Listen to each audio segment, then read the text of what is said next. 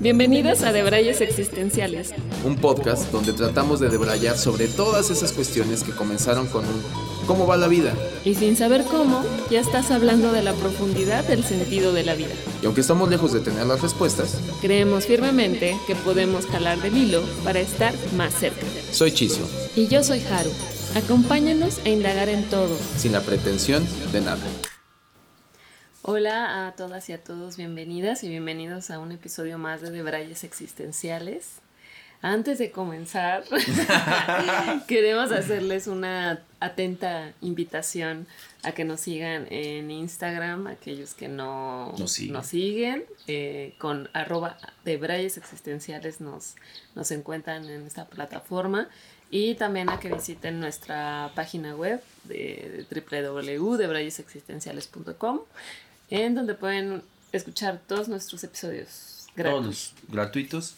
O que nos sigan, nos sigan en las plataformas donde están también nuestros episodios, que es Spotify, es Apple Music, Amazon Music, Evox, y que se suscriban al canal de YouTube si nos quieren ver. Eh, a veces tenemos problemas técnicos y no nos ven, pero la mayoría de veces eh, probamos que sí. Ahora en esta segunda temporada que ya nos pueden ver, que ya no solo es solamente audio, se pueden suscribir. Y coméntenos, eh, coméntenos eh, para que se ponga bueno como, como el debate. Luego nos llegan como comentarios más como en privado, ¿no? Sí. Y, y, se pone bueno porque luego llegan y nos, nos dicen cositas que como que nuestro comentario es muy penosa, ¿no? Participen. Siento que son de brillantes de closet muchos, ¿no? Sí. Este, pero bueno, y para el episodio de hoy vamos a debrayar con elixir. Una Refrescante. Una refrescante corona. Patrocínanos. ya la que sea. Sí, ya, sí, ya. La, que sea que tengamos, ahí la vamos probando, así que vamos a tener un Pope Santa Clara aquí. Este, que sea, patrocínenos. Polígrafos Vic. Tonalla.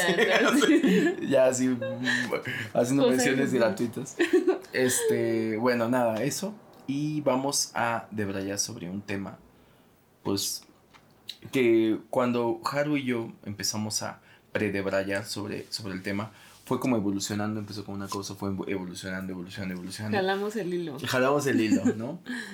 y, eh, y acabamos dando cuenta que eh, hay ciertos factores, yo diría, hay estos factores que nos determinan y que no es poca cosa, que determinan toda nuestra existencia, eh, factores sociales, morales, a veces eh, eh, tiene que ver con, incluso me atrevo a decir que con una época, ¿no? Depende de la época en la que, en la que crezcas, en la que nazcas, perdón. Eh, la latitud, yo creo que a nivel país también puede ser como factores determinantes que te van llevando quizá a, bueno, partiendo sobre todo la premisa de que coincidimos aquí, Javi y yo, de todos cuando nacemos tenemos un camino. Un camino eh, a cumplir. Cuando digo cumplir, no, no, se malinterprete con un tema de destino, porque creo que ahí ya hemos hablado en otro episodio como el libre albedrío, sino más bien como que... ¿Qué recorrer? ¿Qué recorrer? y, que, y que parte de ese camino que recorrer, pegadito a ese camino que recorrer, hay una esencia, ¿no? Hay una esencia, y la esencia es tan fuerte, ¿o no? No, sí, es tan fuerte que en algún momento, aunque no la lleves a cabo, te acaba llevando por el camino del ser o del deber ser, ¿no? Sí. Y cuando decimos deber ser, pues tiene que ver con todos los factores externos ajenos a tu esencia que te determinan para decir, ah, eso no. Sí. ¿Lo hago o, no, lo hago? ¿Me animo? ¿Lo quiero hacer? ¿Lo quiero hacer? ¿O lo hago nada más porque es mi deber? Mi deber ser, ¿no? o sea... Porque es lo que toca porque lo que toca, porque alguien más te lo influenció, porque eh, en algún momento alguien vino a venderte que era lo correcto, hablando de términos morales y éticos. Y bueno, de eso va nuestro episodio de hoy. Eh, y yo creo que el planteamiento, no sé, se me ocurre que tú crees que estás en el ser o en el deber ser.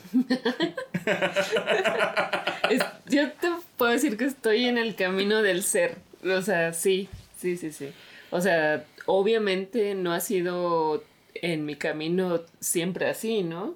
Ya. Eh, creo que en el, en el recorrido a, a, a caminar, a, a, ser tú, el camino a ser tú mismo, pues hay veces en que debido a tu entorno, a cómo creces, a tu familia, a tus amigos, a la sociedad, a todo lo que acontece, pues vas, vienes en blanco y un poco vas como agarrando lo que, lo que, lo que se te va presentando y creo que algo ahí muy importante entre el ser y el deber ser es como este sentido de pertenencia. Eh, obviamente pertenecer a tu familia, después pertenecer a, a, tu escuela, tal vez, ¿no? Si te toca estudiar, o a la sociedad, o el oficio que te tocó, no sé, como que siempre quieres pertenecer a cierto lugar y por eso haces ciertas cosas. Eh, y creo que puedes estar ahí un cierto tiempo hasta que te empiezas a sentir incómodo. Mm. Creo que podríamos hablar de la zona de confort un mm. poco, ¿no? Que ya lo habíamos hablado en otro episodio. Síganlo. Escúchenlo. Eh, pero sí, como este me rayé. bueno, ya. Porque así quiso, no porque debió ser así.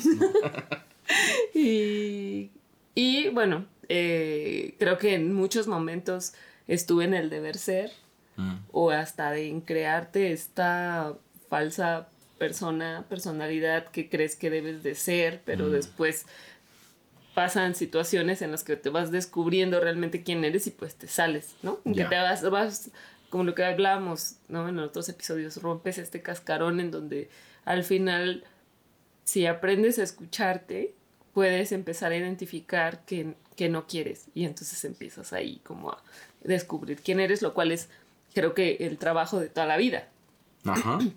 Entonces, para mí creo que es eso, o sea, saber quién eres es un trabajo de toda la vida, conocer tu esencia también. Pero estamos de acuerdo que para fines prácticos de lo que trata el episodio, o sea, yo creo que mm, sí me gustaría como diferenciar de una cosa es saber quién eres y otra cosa es apegarte, hacerle un refrendo a eso que eres, ¿no? Porque serlo. Serlo como tal, ¿no? O sea, porque siento que puedes saber quién eres en una de esas y te atreves a, a enfundarte en esa bandera de decir, esta es la Haru que soy y, salir a, mostrarla, porque creo que a veces pesa mucho el mostrarte como eres, ¿no? Claro. O sea, pesa mucho como antagónicos todo lo que dijimos, ¿no? Todos estos factores de, eh, pues, tu entorno social, ¿no? O sea, que yo que sé que más te pesa, con todo lo que implica, códigos éticos, morales, a veces hasta eh, civiles y penales, ¿no? Porque también, este, imagínate que naces en un en un país donde este, es pena de muerte tal cosa, ¿no? Claro. Supongo ahorita que se va a hacer el mundial en Qatar, que, bueno, no me quiero meter en Honduras, pero eh, que está penado eh, ser gay, mm. ¿no? Entonces es como, bueno, qué fuerte nacer en un país que te va a determinar eh, tu libertad y no tu libertad de elección, sino tu libertad de tal cual encarcelarte. Total, total, exacto. O sea, transgrede no solamente una cuestión moral, sino una, una cuestión penal. ¿no? Si se te demuestra que lo eres, acabas en la cárcel, ¿no? O con una pena ahí este, judicial. Bueno, yo creo que eso no es poca cosa y yo creo que yo te preguntaría, ¿en qué momento sientes en que empezaste a abandonar el deber ser mm. para empezar a ser? ¿En qué mm. momento de tu vida lo tienes marcado, lo identificas, hay algo que lo haya detonado? Probablemente fueron muchos factores, ¿te acuerdas? Pues creo que en mi experiencia personal, ah, eh, casi, casi siempre que recuerde me sentía diferente a mi familia. Eh, no en un sentido de que se escuche que sea. pudo, haber escuchado muy mamón, ¿no? Yo quise decir, pero no. Sí, pero se escuchó así, lo vi en tu cara. Traté de simular. Pero no, no, no, no va por ahí. No, pero te entiendo, te entiendo. ¿No? Pero como distinta. Eso no quiere decir que, que fuera mejor, ¿no? pero, pero, o sea, simplemente pues diferente. Eh, creo que también fui muy rebeldilla. ¿No? Ese como que era otra, o sea, como que hacía muchas, o sea, como que hacía cosas o me atrevía a hacer cosas que no se tenían que hacer, justo. Eh, y, y, pues bueno, ni modo, ¿no? O sea, me tocó ser, hacer así y fue muy difícil para mí porque no había muchos miembros de la familia que, que fueran también eh, o hubieran sido en otros momentos de su vida como tan rebeldes, ¿no? Ya. Entonces no había como a quien, este, a quien, un abanderado más, ¿no? O sea, sino, pero no podía ser diferente o entrar en el, en el huacal, ¿no? O sea, había cosas que no me hacían sentido, o sea, que me sentía que, no sé, por ejemplo, la religión, pues era una de esas, este, y me salí del huacal. Completo. Oye. Lo siento, familia, me salí, no Esas podía. confesiones. ¿Y a qué edad empezó a pasar eso? ¿O se identificas que, que, ah. que, empezó a ser como algo más marcado? Yo creo que siempre fui así. Siempre. O sea, me acuerdo mm, perfectamente que hubo un momento, mi mamá trabajaba y yo como que no estaba como tan contenta con lo que estaba pasando en la casa y tenía como, no sé, tal vez unos 8 o 9 años. Y me fui en microbús a buscar a mi mamá a su trabajo y sin avisarle a nadie. O sea, sin avisarle a nadie, sola, sin saber cómo tomar un microbús. O sea, me aventuré y llegué y llegué al trabajo de mi mamá y mi mamá fue así de, ¿qué haces aquí? ¿No? Sí, claro. Eh, asustada porque pues había viajado sola estando chiquita. Eh, pero bueno, a lo mejor no, no, me acuerdo realmente cuántos años tenía, pero no podía hacerlo, o sea, no podía estar, estar, haciendo esas cosas. y, y, como que siempre fue, ha sido como parte de mi, de mi identidad. Eh, atreverme a hacer cosas, tal vez, ¿no? Cosas que no debería de hacer, pero ahí estoy. Y obviamente, en mi paso por la vida, me he metido en muchos problemas por andar de, de. rebelde, ¿no? Claro, me he dado unos madrazos muy fuertes y todo, y he aprendido a la mala también. Sí, pero yo creo que aquí el punto, haciendo énfasis en lo, en lo, que hizo al, tema de... Digo, dos cosas. Una, en primera, eh, yo me gustaría como aclarar que, la palabra esta rebelde para, para fines prácticos de lo que, del tema que estamos tratando, yo siento que tiene que ver con simplemente... Mm, porque a veces creo que la palabra rebelde tiene una connotación que pareciera... Negativa.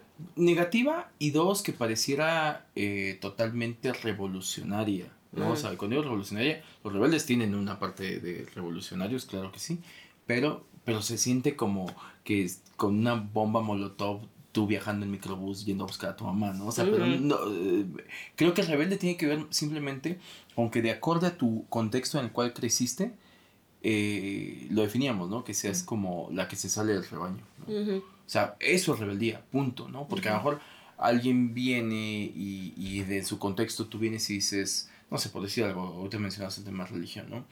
Y, y, dices, bueno, el que yo haya renunciado a esa creencia, a lo mejor alguien dice, ajá, ay, uy, qué rebelde, ¿sabes? No, no, no, pero, pero siento que eh, depende del contexto, puede ser eh, algo, algo fuerte.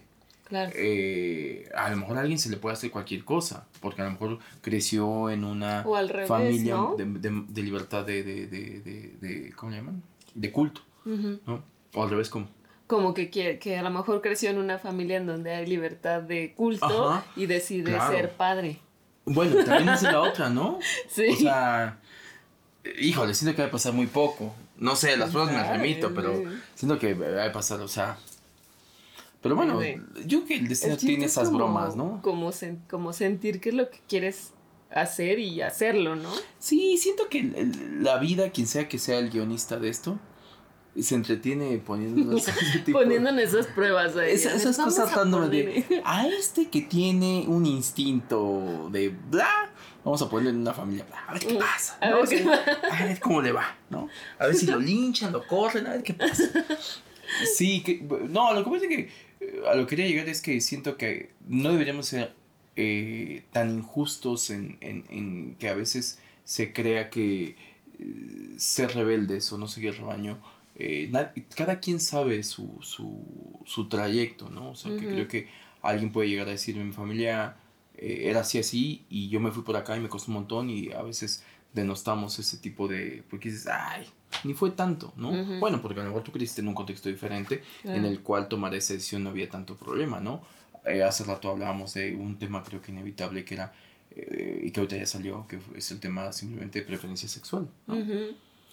Que salió porque creo que ha sido, o, y sigue siendo, yo no creo que, que, estemos liberados de eso, sigue siendo un tema tabú en nuestra sociedad. No me voy a ir ni siquiera a otro país, o sea, en nuestra sociedad, o sea, eh, es más, voy a hablar como Latinoamérica, ¿no? O sea, sigue siendo un tema tabú. O sea, hay gente que sigue pasando que eh, el famoso no salió, no, salió del closet, o no sale del closet, eh, o de, no sé, familia que acaba muriendo como con ese secreto a voces, como así, como que se vea que era de con otra preferencia, no en detalles de cuáles, pero y, y, y que simplemente dices, ¿por qué no salió? Claro. O sea, tuvo que haber algo de peso muy cañón, muy fuerte, para que la persona decidiera. Una cadena muy grande. De cortar. Muy pesada. Porque aparte, me lleva, bueno, nos llevaba como otro cuestionamiento. ¿Qué beneficio tendría, digo más allá del propio, ¿no? ¿Qué beneficio tendría que la, las personas en general fuéramos más del ser que del deber ser? Pues ser más felices, ¿no? Eso sería yo creo. Bueno, ah, bueno, pero el beneficio más allá del personal. No, no, no, que, ahí entra el que estás diciendo. O sea, yo creo que sí. Eh, que fíjate que, perdónme si últimamente ando sesgado por lo que últimamente he estado leyendo, te dijiste ser, más felices porque es un concepto tan amplio que en algún momento ya también lo, lo, pueden escuchar en el episodio de, la primera temporada. Eh, del marketing de la del Marketing de la vida. De, de hablar de felicidad también es como, cada vez me, me, llevo como a la idea de que es un concepto bien, bien complejo de, decir mm. ser, ser más feliz, porque aparte cuando lo decimos, lo hablamos como si fuera un estado permanente en el mm. que podamos llegar a vivir, y no es verdad, ¿no? Pero te entiendo el punto de, pues sí, ser un poquito, estar más satisfechos con nosotros mismos y demás, todo esto. Pero... Que eso también va a implicar en la sociedad, o sea, si eres una persona que está contenta con su vida, satisfecha, eh, plena, sea lo que sea que, hayas decidido ser, sí, que hayas decidido ser, vas a estar más en paz con los demás. Y... o sea, ¿no crees? Depende. O sea, depende porque ahí es donde se vuelve filosófico el asunto, porque creo que a lo mejor y sí, no sé si me voy a un tema de ejemplos universales, ¿no? Y metiéndome, tratando de meterme como más en lo que lo poco que sé de esos contextos universales como personajes como Gandhi. Pues a lo mejor el tipo sí emanaba una paz de, de él, o sea, él no tenía pedos con los demás, pero no sé los demás con él, o sea, mm. y que por consecuencia, por mucho que se te resbale, no sé hasta dónde se te determina, ¿no? O sea, todos estos personajes que vinieron a... Y estamos hablando de cosas ya de rebeldes, rebeldes, de rebeldes para el mundo, de rebeldes revolucionarios. O sea, un Martin eh, Luther King, este, que dices, ese sí era rebelde y no mamadas, o sea, ese sí era de, de, de, eh, todo ese tipo de personajes que creo que luego a veces históricamente vienen estos personajes y después uno en su luchita dice, no, pues yo que voy a contar que lo mío fue, mi rebeldía fue eh, hacer esto cuando ves a un tipo que muere en pro de una ideología, ¿no? Pero me refiero a que estás más en paz tú con, o sea, tú con los demás, porque si tú estás bien contigo, contigo mismo, o sea, seguramente pues ellos, o sea, batallaron y bueno, también vivieron cosas horribles, ¿no? Por sus sueños, por seguir sus sueños. Eh, pero el problema, de la gente, es la, problema es la gente que no puede con tu esencia, que no puede con, tus, con quien tú quieres ser. Sí, me gusta, me, gusta esa... ese, es, ese es el verdadero problema, porque por eso no... o sea, por eso las personas deciden el deber ser a el ser. Porque te, te, cuestionan tu sexualidad, porque no tienes que ser gay, porque no sí, puedes... porque el costo pagar es más grande también, ¿no? O sea, yo creo que el ser tiene un costo a pagar más grande que el deber ser. O sea, el deber ser de alguna otra manera es más comodino. Claro. ¿No? Sí. ¿A costa de qué? Ojo. Y también lo que decíamos hace rato, o sea, lo que, puede, lo que pierdes por ser tú. O sea, puedes, o sea, seguimos en el ejemplo de la sexualidad. no decides este salir del closet y pues va a haber tu va a haber miembros de tu familia que no te van a aceptar, ¿no? Digamos, en el mejor de los casos que sí te acepten, pues qué chingón, pero lo que se sabe en muchos números es que no es así, ¿no? No, hay un rechazo. hay un rechazo. De todo tu círculo. Segregado, eh, segregada, y, ese, es el ese es el problema. Sí, que te afecta en, muchos sentidos. Afortunadamente creo que hoy, eh, hoy estamos viviendo una época en que hay una apertura eh, mucho más grande. Pero en, en, una, no nos vayamos lejos, en una generación atrás, una. Una, Ni siquiera vayamos a tres, cuatro, no, no, una generación atrás hablábamos de que costaba, a lo mejor sigue pasando y seguramente sigue pasando, pero cuesta eh, puestos de trabajo, cuando alguien eh, sale del closet.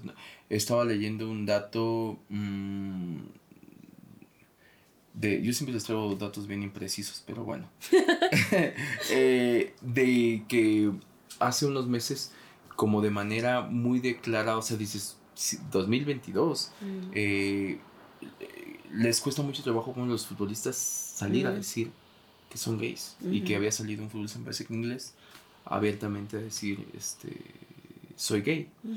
Y, y, es curioso fíjate porque hablando de ese ámbito de, del fútbol eh, como que se está quizá mejor por un tema patriarcal pero a los hombres les está costando más trabajo salir del closet y en cambio a las mujeres no. O sea las futbolistas como que se están asumiendo más como de, ah, sí, no tengo problema, soy, soy gay, bla, bla. Pero, digo, volviendo al, al, al, punto, creo que sí, o sea, ya desde ahí es el peso que puede implicar para ti. O sea, creo que no importa la decisión, e, es que creo que ambas decisiones, si decides ser o si decides el deber ser, ambas decisiones tienen consecuencias y tienen costos a pagar. Mm. Ambas. Sí. Creo que un poco a lo que tú decías, coincido contigo, es de la ventaja de elegir el ser es que por lo menos tú vas a estar más contento. Ojo, va a estar más contento quizá a mediano o largo plazo, porque creo que también las consecuencias van a ser duras. Van a ser duras a corto plazo. Y por eso te preguntaba, ¿cuándo te descubres tú eh, diciendo eh, elijo el ser? Como tú dices, a lo mejor es algo de instinto que dices, pues a lo mejor desde niña ya traía. Después, claro, uno es, porque creo que eso tiene la infancia, que uno es. Sí. Uno es. Creo que hay una edad en, la infancia, lo que sea que eso contemple, en que esto, cuando uno es más libre de pensamiento y de todo. Porque tampoco no se toman tan en serio, ¿no? O sea, eres. Y después, a medida que eh, lo hablamos en el Pere de Braille, o sea, yo sí creo que gran parte de lo que determina el deber ser es la educación. Claro.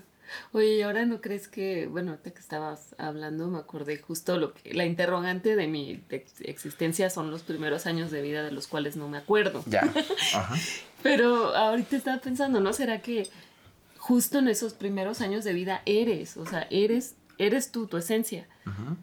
Que después lo que cuando pienso que ya vas recordando, lo que ya vas recordando ya va siendo lo que empiezas a deber ser, a deber siendo, como lo que te van diciendo que hagas, como esas experiencias ya de vida que te vas, que vas formando tu, tu personalidad con base en, en, tu entorno. Y a lo mejor esos cuatro años, cinco años, no sé, los, cada quien tendrá su, su, su número, que no recuerdas es esa esencia que tienes que empezar a recuperar durante toda tu vida. Se me hace como una muy buena hipótesis, ¿no? Llame de Braille.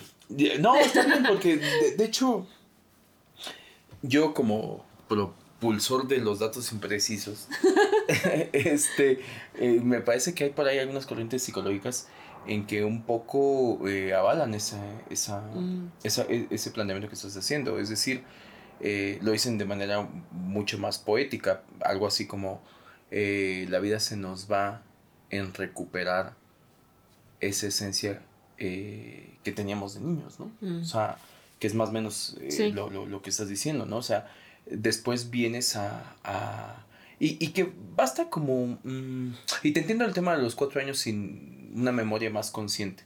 Pero hablemos de una etapa de infancia, ¿no? Que siento que poco, tampoco es como que cumple cinco y ¡pum! ya eres esclavo del, del, sistema, ¿no? Pero como que poco a poco te vas, te van, pues decía, ¿no? O sea, siento que todo se empieza a pudrir en el momento en que el sistema educativo, y lo señalo así con todas sus letras, si me está escuchando, Sep. de verdad lo creo. No es sarcasmo. Eh, sí, sí, sí. Eh, lo determina de una manera estúpidamente impresionante. La otra vez yo tenía un debate con una persona en la cual eh, su planteamiento me decía que por historial de vida eh, había sido de muy malas calificaciones. Y se auto... Fíjate qué cañón porque cuando me lo platicaba se autodenominaba como una persona mala para la escuela. Y si bien siento que puede pasar, eh, yo le decía, ¿y no crees que lo que hace falta, que esto lo creo firmemente, en algún momento fui docente, y creo firmemente que lo que está mal es el sistema eh, educativo. El sistema y sobre todo el sistema ponderativo con el cual se, califica eh, nada, que, que, está bien y que está mal, que es que raya la excelencia y, que, y cuál eres un burro, ¿no? Como normalmente acá se estila decir que es un burrito, ¿no? Los burros son bien inteligentes, no sé por qué llegamos a esa cuestión peyorativa de, decirle que eres burro, pero ah, eh, pasaba eso, yo decía, yo sí creo que el tema es que fue la fácil. O sea, quien hizo el sistema educativo fue un huevón, ¿no? O sea, que de entrada tuvo la ventaja que a él no lo calificaran porque... no, o este, este, esto de también lo que te limita al sistema educativo, que es como condicionar también cierta mentalidad. Porque está basado en el, la inteligencia físico-matemática. Mm. El sistema educativo está basado en, en, en la inteligencia físico-matemática. Y quien no encaja, o sea, quien no es brillante, bueno, ni siquiera brillante, medianamente pasable en esa cuestión eh, física matemática, porque tú velo así. Después está educación física, que es una inteligencia kinésica, ¿no? Pero como, ah, sí, el que es bueno para deportes, pasará con 10 de educación física. Pero todas las otras, después, o sea, como que la físico-matemática está acá. Después viene como la parte más como de... Mm, eh, bueno, la, Sociológica, humanista. Exacto, ¿no? Esta cuestión de que se les empieza a dar como una ponderación eh, menor, una categoría. O sea, como que genio, en algún momento hemos platicado acá, genio es Albert Einstein, ¿no? Pero yo no lo separaría mucho de un Shakespeare. Por poner ejemplos muy universales, ¿no? O sea, es como porque uno es más genio que el otro. No, es que mira lo que hizo eh, Albert Einstein. ¿Vieras esas fórmulas? Ajá. Ajá. Pero es como, ese es un genio. Sí. Pero Shakespeare también es un genio. ¿No? O sea, e, esa sensibilidad, esa forma de. Y si nos vamos a. Me estoy yendo con mis cortos ejemplos de, digo, no sé, Nadia Comaneci, ¿no?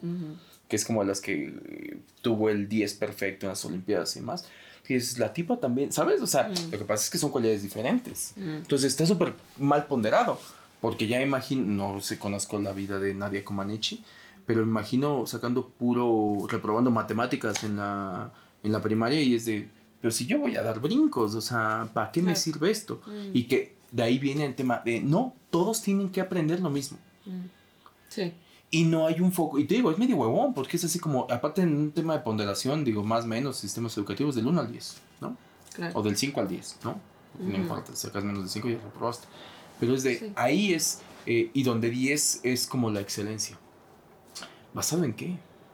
¿No? O sea, yo siempre, y lo he dicho abiertamente, eh, yo considero que una de mis mejores cualidades este, es haber tenido buena memoria yo no fui un buen alumno, ¿sabes?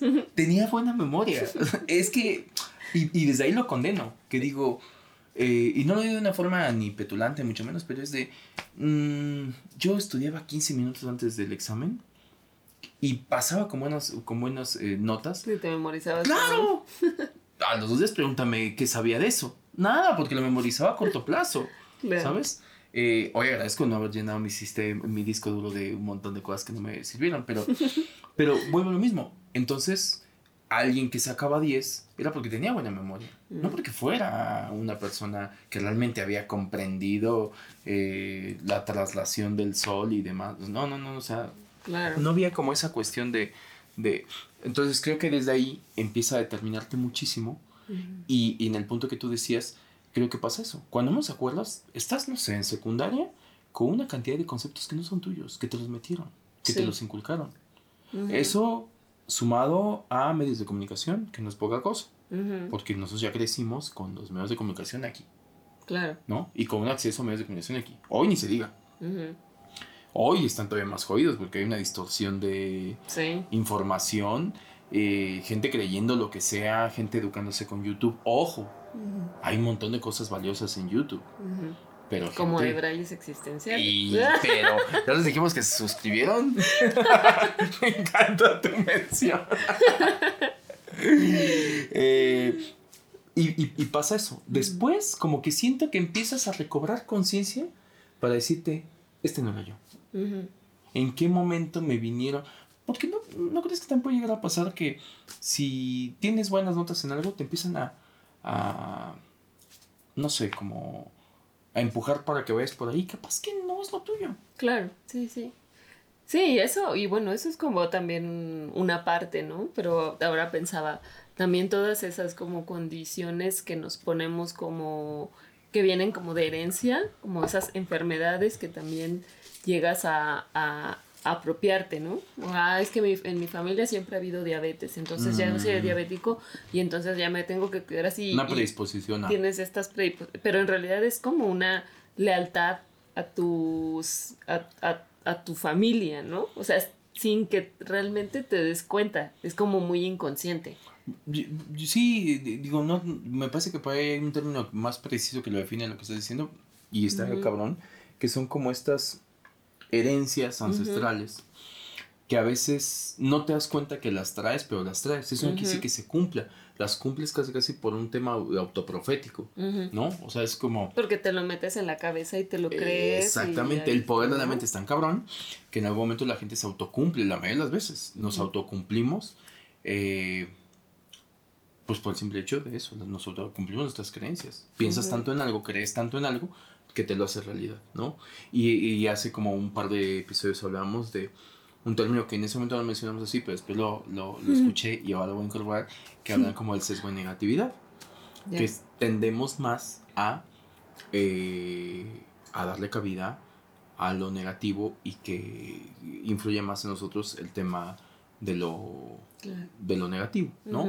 Entonces, eh, tocas un punto bien interesante porque creo que eso da como un girito que no solamente se queda en la parte condicional del entorno en el que naces y en el que te desarrollas, sino también de todo lo que vienes cargando ancestralmente. Y mejor dicho, ancestralmente suena ya un tema esotérico, pero vayamos a algo más, más acá, más, pues tu herencia tu, de linaje. Sí, sí, tu linaje. Lo como le acabas de decir, ¿no? En la familia está que hasta qué punto se acabó volviendo una, una creencia, ¿no? De Nicole. Es que en la. No, esta familia es de sacerdotes. Sí. De aquí han salido. O no sé, en esta familia todas son madres solteras. Nadie se puede, tener como. Te fuiste a un tema más cabrón, ¿no? Que, Y que aparte ves el patrón para atrás y dices, bueno, por algo lo dicen, ¿no? Porque dices, ta, ta, ta, ta. Y ahí viene esta cuestión de en qué momento, una de dos. ¿Hasta qué punto es algo que te lo enquistan y vas a autocumplírtelo porque te dijeron que en esta familia, casi casi como un mandatorio, y que si te sales de ahí, estás rompiendo una lealtad eh, que ya te enquistaron desde, desde, desde niños, de, o que vienes escuchando. Ni siquiera, ni siquiera es que fue a propósito, pero ya lo vienes escuchando de, en esta familia tal.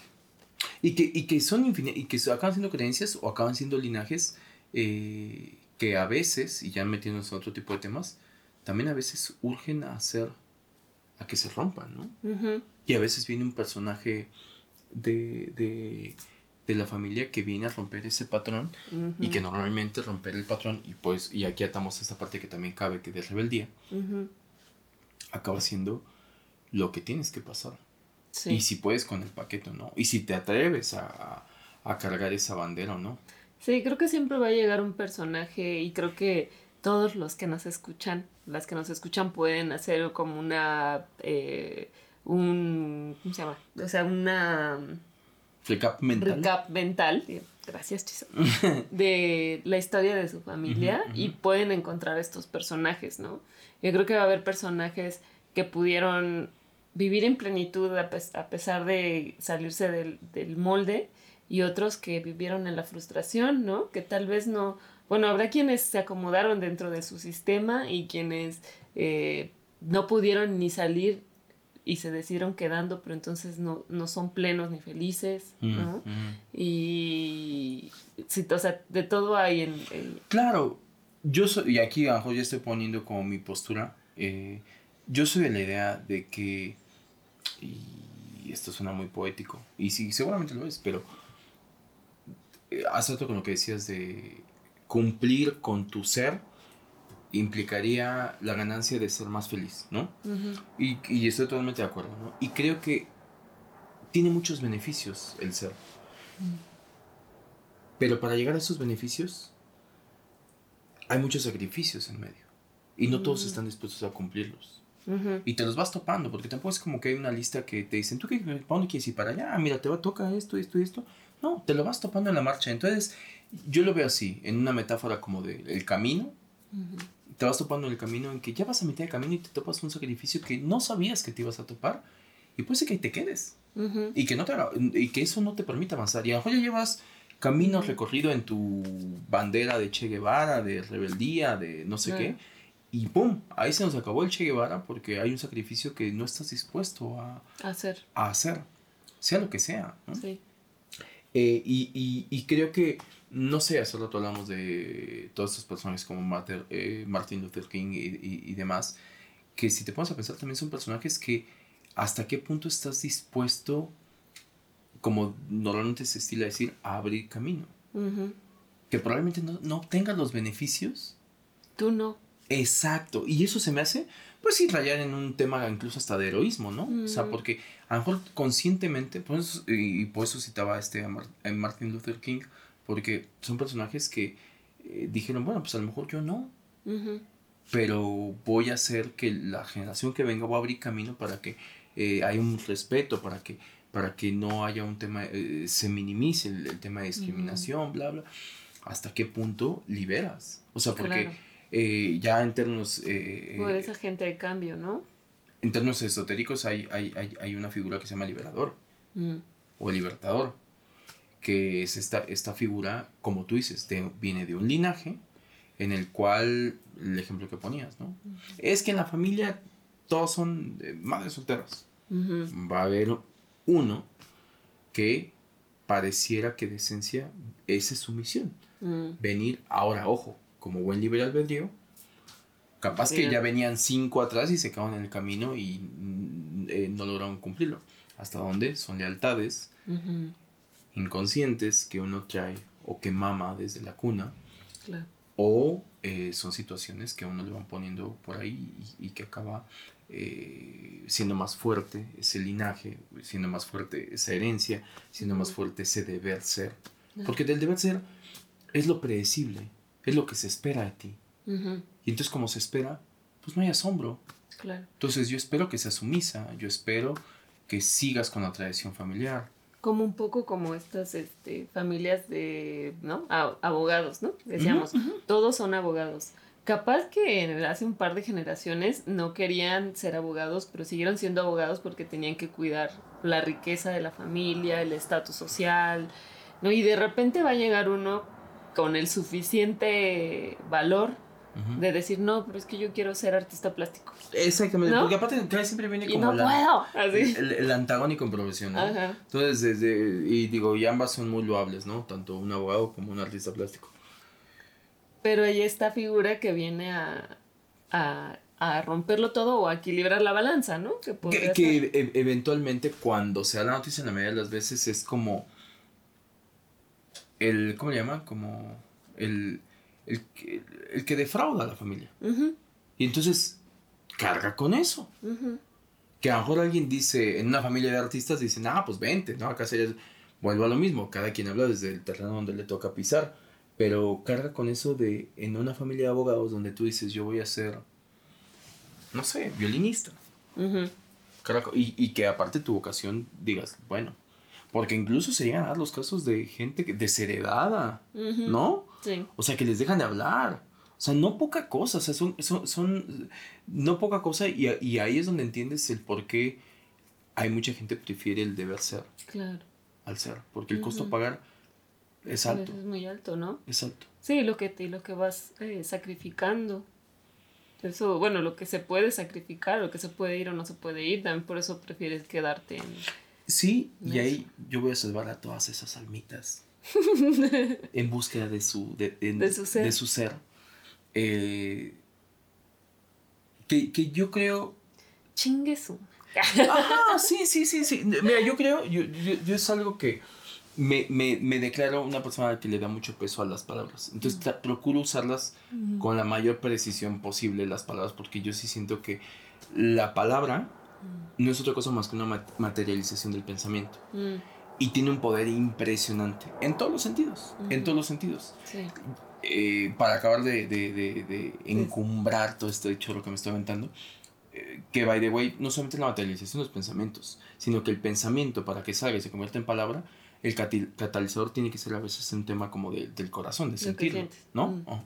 Entonces, pues cuidado con eso. Por eso dicen, cuidado con lo que dices, cuidado con lo que piensas, cuidado con lo que sueñas. Verbalizaciones más, verbalizaciones menos, pero creo que eh, en ahorita como lo estás diciendo, creo que vamos a hacer servicio a la comunidad y yo haría un llamado Mm. a los debrayantes eh, de, de cambiar el nombre de el sacrificio que tengo que hacer Mm, por el beneficio que voy a obtener.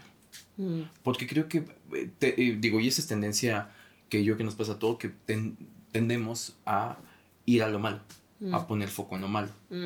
Entonces cuando decimos, es que el sacrificio, todo lo que tienes que sacrificar, mm. Mm, Y si le ponemos el foco en una vez sacrificado eso, el beneficio que obtendrías capaz que puede llegar a ser más motivante. Porque a la gente llámale sacrificios y casi la gente no quiere hacer sacrificios. ¿no? Mm, O sea, la gente dile, vas a perder esto.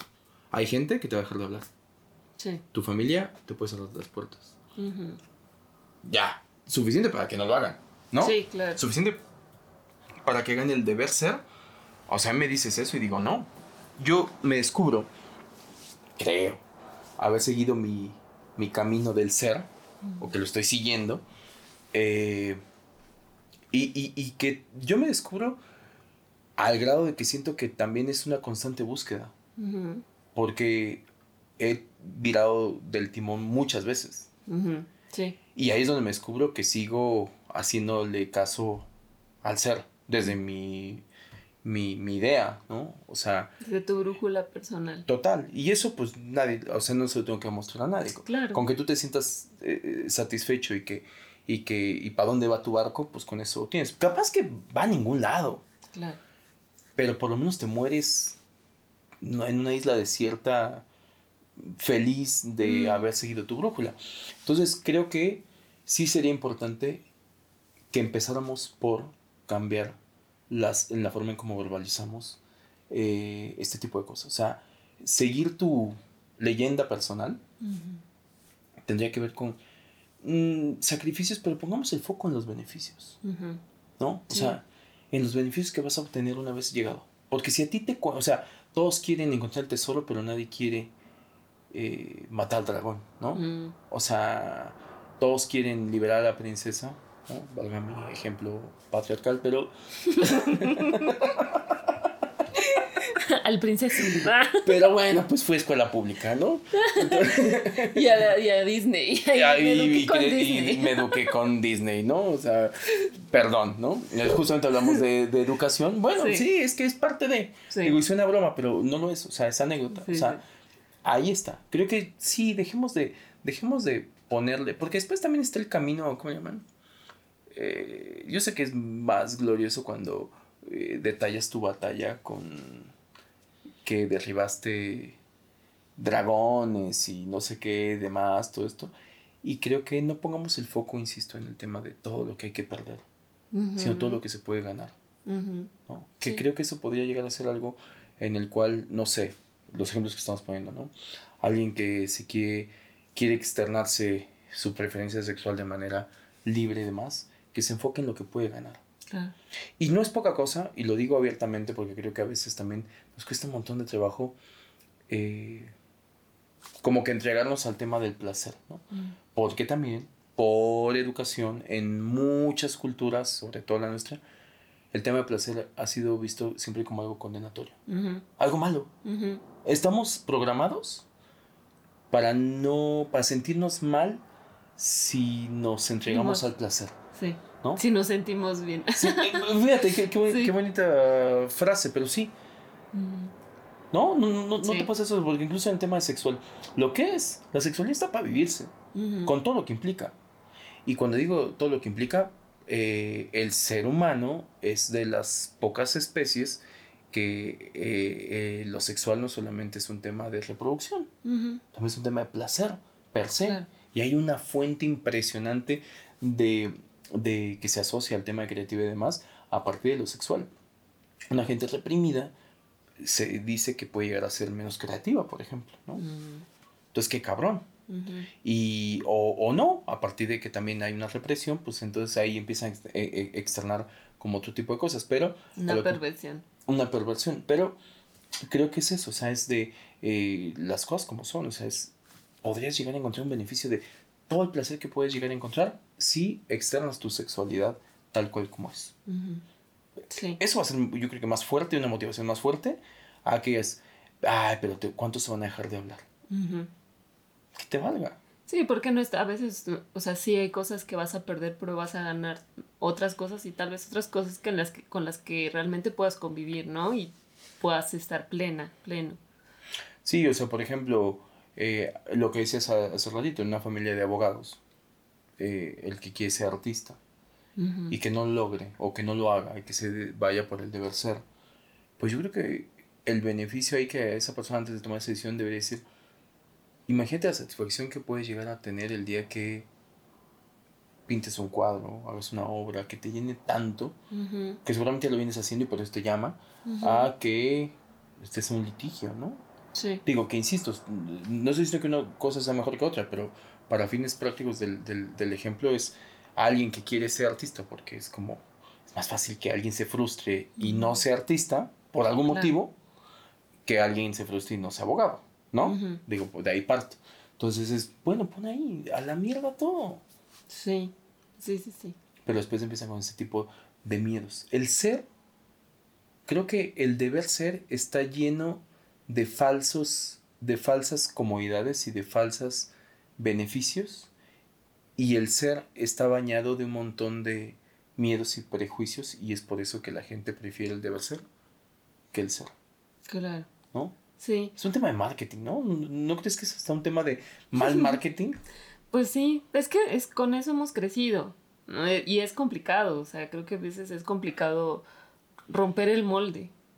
Como le dicen, ¿no? Sí, o sea, sí es, sí es complicado salirte de ahí porque aparte pues tienes mucha duda en el funcionará, será realmente lo que quiero, este, por qué lo estoy sintiendo, creo que habla como de una desconexión, el deber ser para mí es como una desconexión total de tu esencia. Entonces no sabes, puedes estar muy confundida, muy confundido y, no saber para dónde irte, ¿no? O incluso hasta algún momento a mí me ha pasado de, de decir, bueno, pero ¿quién soy? ¿Quién soy realmente, no? Y, y estás tan desconectada de, de, de tu ser que no reconoces para dónde ir, ¿no?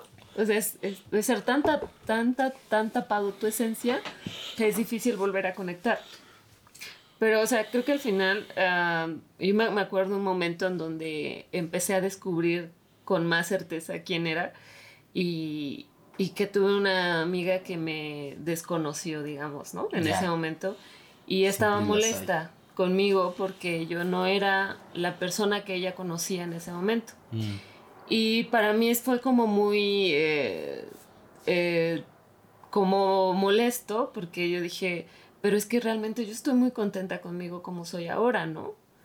Después de tanto, ¿no? Y, ¿y por qué vienes a decirme que no te gusta como soy, ¿no? Claro, claro. ¿No? Porque, o sea, al final yo dije, a ver, eh, yo vivo conmigo 24/7. Y a quien le tiene que gustar, quien, como soy, es a mí y se, se acabó, ¿no? O sea, perdóname, ¿no? Pero yo no estoy acá para ser como tú quieres que yo sea, yo estoy acá para ser yo y, y obvio, pues, eh, no, no es, o sea, no sin perder como la conexión con los demás, ¿no? Pero sí, a veces sí puedes llegar a perderte a ti y eso por conectar con los demás, por sentirte que perteneces a eso, perderte por completo y eso, eso no se vale, ¿no? Entonces creo que sí tienes que, que buscarte a ti y en la medida en la que te encuentres, va a llegar la gente adecuada también. Porque volvemos a lo mismo, es eso, o, o sea, yo lo enunciaría como que ese es otro de los eh, beneficios que obtienes cuando, cuando eliges el, el, el, ser. Eh, es que siento que mm, hablando y viniendo de, de, también de una cultura totalmente occidental y capitalista, también pasa eso, ¿no? Que a veces muchas decisiones están basadas en el tema del tener, no del ser, ¿no? Entonces te, te, el tener te lleva al deber ser, porque es con eso eh, te vas a morir de hambre, si te dedicas a eso, no sé. Y es como de, me estás poniendo un panorama, y perdón, y esto lo digo porque lo creo firmemente, una persona que realmente sigue su esencia, su, ser, hablando de profesionalmente, no se muere de hambre. Sí, yo también lo Te lo juro que no se muere de hambre. No, no digo que todos van a ser millonarios. Sí, sí, sí. Porque hasta los que son de ser tampoco son millonarios, entonces que no te van a contar ese tema de, de ver siendo este eh, eres millonario. Y lo que dices es verdad, o sea, deberían de, de, plantearte el de... Suena clichésísimo y de bestseller de ayuda... De, autoayuda. De autoayuda, ¿no? Pero es... Pero sí. Pero sí, y es lo que es. Eh, debería de contentarte más el saber que beni, mm, afortunado, lo voy a poner en palabras más poéticas bienaventurado es, ¿no? bienaventurado es quien se da cuenta eh, o quien va en busca o acaba encontrando esas personas que realmente quieren estar con él por quién es. Por quién es. Y bienaventurado es el que se despoja de todos los que no quieren estar alrededor tuyos. O sea, al final del día de hoy, ya para los que eh, estamos entraditos en cierta edad, eh, hemos pasado por situaciones en que hoy podemos llegar a reconocer el decir, pues mira, qué bueno que, que con este que yo soy se alejó fulano. Era, era, era, era, no, no, mejor que se vaya, la gente que no quiere estar, que se vaya. Y yo creo que es verdad, o sea, acabas agradeciendo, o sea, lo que en el momento te puede pesar, porque a lo mejor esa pérdida de la amistad o demás, todo eso, pues te pega. Sí, sí, sí. Pero al cabo de unos años, ajá, todo es un duelo, gran frase. Pero al, al pasar unos años, te acabas dando cuenta que, ¿sabes qué? Qué bueno que se fue. te, te, te, te, abonaba, te abonó más yéndose que quedándose. Sí. Y ahí es donde entra el tema también de las malas influencias y más. Y es bien bonito que a veces se llega a decir que, o oh, con este famoso lenguaje de las red flags, ¿no? Así que te dicen, ahí no es. Es, ¿dónde sí es? Y esto aplica para cualquier persona, o sea, pareja, familia, amigos, este, incluso compañeros laborales, ¿quién te deja ser? Sí. ¿Quién te deja ser? Quien no te juzga, quien te deja ser y que te acompaña en tu proceso de descubrimiento. Yo creo, ahorita que también hace rato que lo mencionabas, yo los definiría como a los deber ser como discapacitados de esencia, ¿no? Mm. O sea, son como personas que la tienen, la tuvieron y la adormecen deciden adormecerla por un beneficio ficticio cortoplacista, casi no me las veces cortoplacista, o muy comodino. Mm. Un tema de eh, economía de esfuerzo. ¿Sabes? Mm. Esto va a implicar que me herede el despacho, el bufete de abogados. ¿no? tengo nada contra de los abogados, pero fue el término que salió, ¿no? Este, que eh, me acepte mi familia. Pues mira, pues aquí si se enteran que eso me van a correr y yo, yo ¿qué voy a hacer? ¿A dónde voy a ir? Entonces es un tema de, prefiero no, la no acción, porque... El miedo. El miedo. Que lo hablábamos en nuestro capítulo antepasado. Sí, el miedo. Y yo creo que, viéndolo así, el ser tiene que ver con la acción y el deber ser tiene que ver con la no acción. Y también por eso es más complicado. El ser te va a empujar a que hagas a que vayas y demuestres y digas, hey, yo soy esto. No por gritarlo, sino que en el hacer se van a dar cuenta. Y el debe hacer es como, no, pues mira aquí mejor. Pues tengo el mismo disfraz que todos. me mimetizo con todo, con el ambiente, nadie va a notar que soy uno más. ¿Para qué le hago? Sí, sí, sí, sí. Qué fuerte, ¿no? sí, ay, qué cosas, ¿no? Ay, qué cosas de la vida. ¿Cuál es tu conclusión, Haru? Ay, pues definitivamente creo que el mejor camino que puedes tomar es el de ser, el del ser, el de encontrarte. No es un camino fácil eh, y probablemente pierdas muchas cosas que te son eh, conocidas, pero obtendrás muchas otras que, van más contigo y eh, definitivamente vas a ser más feliz. O sea, yo sí pienso que, que se va a notar, ¿no? En, en, ti, en tu vida, en lo que irradies, en tu energía, en todo eso. sigan, Ah, búsquense. en algún momento. En algún momento. En el futuro están, ¿no? Sí, creo que es algo que escuchas muy dentro de ti. es como si tu, tu, tu voz interna, ¿no? Y creo que ahí hablamos como mucho de lo que hemos platicado en otros episodios. Y, y pues sí, vayan en su búsqueda interior. Totalmente. O sea, yo creo que esa brújula interna todos la tenemos, todos la hemos escuchado yo creo que, eh, y todos en algún momento, dependiendo cómo la hemos, eh, hemos, eh, la hemos abrazado o no, pues le hemos, hemos decidido apagarla. De manera a base de no quererla escuchar. Claro. Porque creo que esa voz está ahí. Que también creo que ah, pienso que para eso venimos al, al, al, mundo. O sea, si realmente para encontrarnos. O sea, es siento que sí podemos estar perdidos mucho tiempo y creo que eso es un trabajo de toda la vida, ¿no? Encontrarte viviendo como también vas cambiando. Eso, eh, y yo, yo lo iba a mencionar y, y qué bueno que lo, lo, sacas, eso es bien importante. Eh, siento que a veces también hay, hay eh, habemos, me voy a incluir porque tampoco no es que esté libre de pecado, que a veces conforme avanza la vida, llega un momento en que a lo mejor te ha costado ser de tal manera y luego hasta qué punto también te compras que no podría, o sea, que no podrías quitarte eso y, y, y, ser de otra manera, porque la vida, el entorno, eh, conforme vas creciendo, vas cambiando. Claro. Y vas queriendo cosas distintas. Y a lo mejor lo que el sueño de niño no es el sueño de, de adolescente y tampoco es el sueño de adulto y está bien. Y yo sí recomiendo, y aquí meto a conclusión, recomendación, que eh, todas las veces que tu vocecita te invite a tirar del timón, le hagas caso, lo hagas. Así sea girarlo 180 grados. 180 grados. Totalmente, total. No digo que sea fácil, ¿eh? Sí, no. Pero síguela, síguela, síguela, síguela, porque la satisfacción que hay al final de ese viaje no te la va a dar nada. La incertidumbre a conseguir esa satisfacción es lo que hace que elijamos no virar el timón. Claro. Porque tampoco nadie te lo asegura. Pero al fondo y al final de los finales de los finales, sí va a haber, esa satisfacción, vas a ser más feliz y por consecuencia ser más, más feliz, y aquí ya me voy al tema del colectivo, eh, puedes romper lealtades este, eh, de linaje, puedes romper herencias milenarias, puedes romper herencias eh, ancestrales, puedes modificar y, para que no se quede solamente en el tema del esotérico, para que no creen eso, está, hay estudios donde comprueban que incluso a, raíz de este tipo de comportamientos se llegan a romper eh, herencias genéticas. Claro. o sea, ya un tema de, de, genética como tal, predisposiciones a, a, situaciones, claro. Entonces no es poca cosa. Entonces, fíjate, empezamos de un tema de, del ser, pues sí, porque dos cosas. Una, lo hemos dicho muchas veces aquí, y, eh, creemos que eh, todo este camino, este via crucis que nos tocó,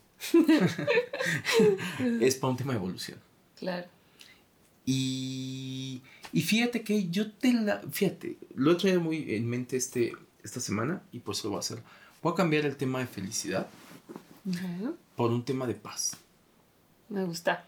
De paz. O sea, porque creo que la felicidad son momentitos. ¿No? ¡Pum! Ah, soy feliz. No. Eh, la, felicidad no es permanente, ¿no? o sea, como que...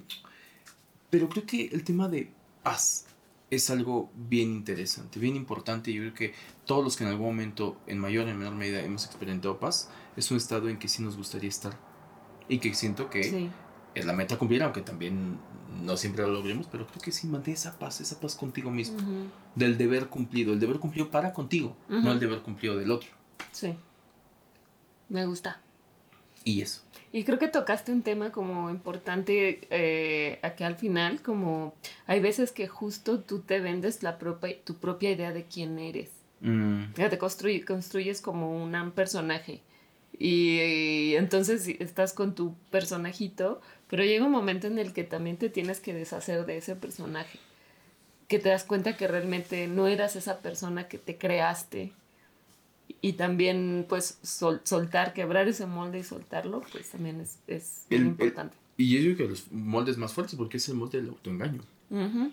Porque no nos dimos cuenta y como tú dices.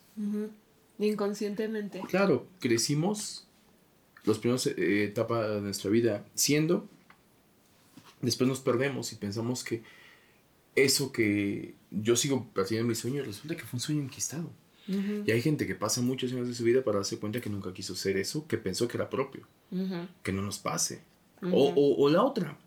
El que no nos pase es bien subjetivo, pero si nos pasa, tratar de detectarlo lo más pronto posible y regresar a, a la base, a tu esencia. A tu brújula que ahí está en medio. Sí. Y aquí ya, cada quien se hace tonto como quiere. Pero siento que no hay forma de que te autoengañes. Sí hay formas, sí hay formas, pero bueno, sí hay en el fondo tú, los, tú lo, lo sabes, ¿no? te puedes autoengañar. Y a veces está muy tapado, muy, muy tapado. Te puedes autoengañar, pero creo que en el fondo, el fondo, y lo triste es incluso saber que hay mucha gente que acaba sabiendo que se autoengañó. O sea, siento, por eso digo que no es Demasiado tarde. Pues cuando se están muriendo, sí. ¿no? O sea, que no es poca cosa, o sea, es, por eso digo que no hay forma de autoengañarse, o sea, más bien creo que incluso te quieres autoengañar y, vives eh, autoengañándote eh, de una manera muy solapada por encima de ti mismo. Pero sabes que creo que esto último que mencionaste de la paz es una buena medida. Creo que en la medida en la que las cosas que hagas dentro de tu ser o tu deber ser te dé paz, ahí vas a, a encontrarte. O sea, si te da paz, pues está más cerca del, del ser. Totalmente. Si lo que estás haciendo que crees que es tu ser, pero no te está dando paz, pues entonces no eres, ¿no? Totalmente. no, no, eres eso, Y qué bonita, o sea, conclusión a, la que ahorita estás este, llegando porque me llevó a, a, recordar esto que lo tengo muy presente y que creo que es un gran parámetro, lamentablemente, pues para algunos o para la mayoría es tarde, que es cómo saber si, o sea, el, concepto paz como un tema me voy tranquilo. O sea, y lo hemos hablado en algunos episodios, o sea, hay gente que en el hecho de muerte, ajá, te vas tranquilo, hay gente que dice, no, debí haber, debí, otra vez, ¿no? O, pues sí, debí ser más yo, o debí haberle hecho caso más a mi sueño, ah, una serie de, que todo, hay una cantidad de, de, moribundos que esos son los consejos que te dan. Entonces te llevaría a comprobar que al final, al final, debería ser el reto irte en paz si dijiste, mira, pues mira, me la pasé bien. ¿Por qué? Porque hice lo que para mí me pareció lo correcto. De eso aprendí. No siempre me fue bien, pero acabé obteniendo o siguiendo mi instinto, mi esencia, haciendo lo que mi esencia me pedía. Y eventualmente yo creo que estaría increíble como, como, como meta de vida que el día de tu muerte digas, vida, nada te debo. Vida, nada me debes. Vida, estamos en paz. Sí. Y partir. Adiós. Salto cuántico. ¡Pum! y la vida diciéndote, ah, pues órale, otra vez más porque tú creíste que... porque así es. Sí. Pero bueno, muy buen. ¿Hasta aquí vamos a llegar? Muchas gracias a todas y a todos por acompañarnos en este debraye.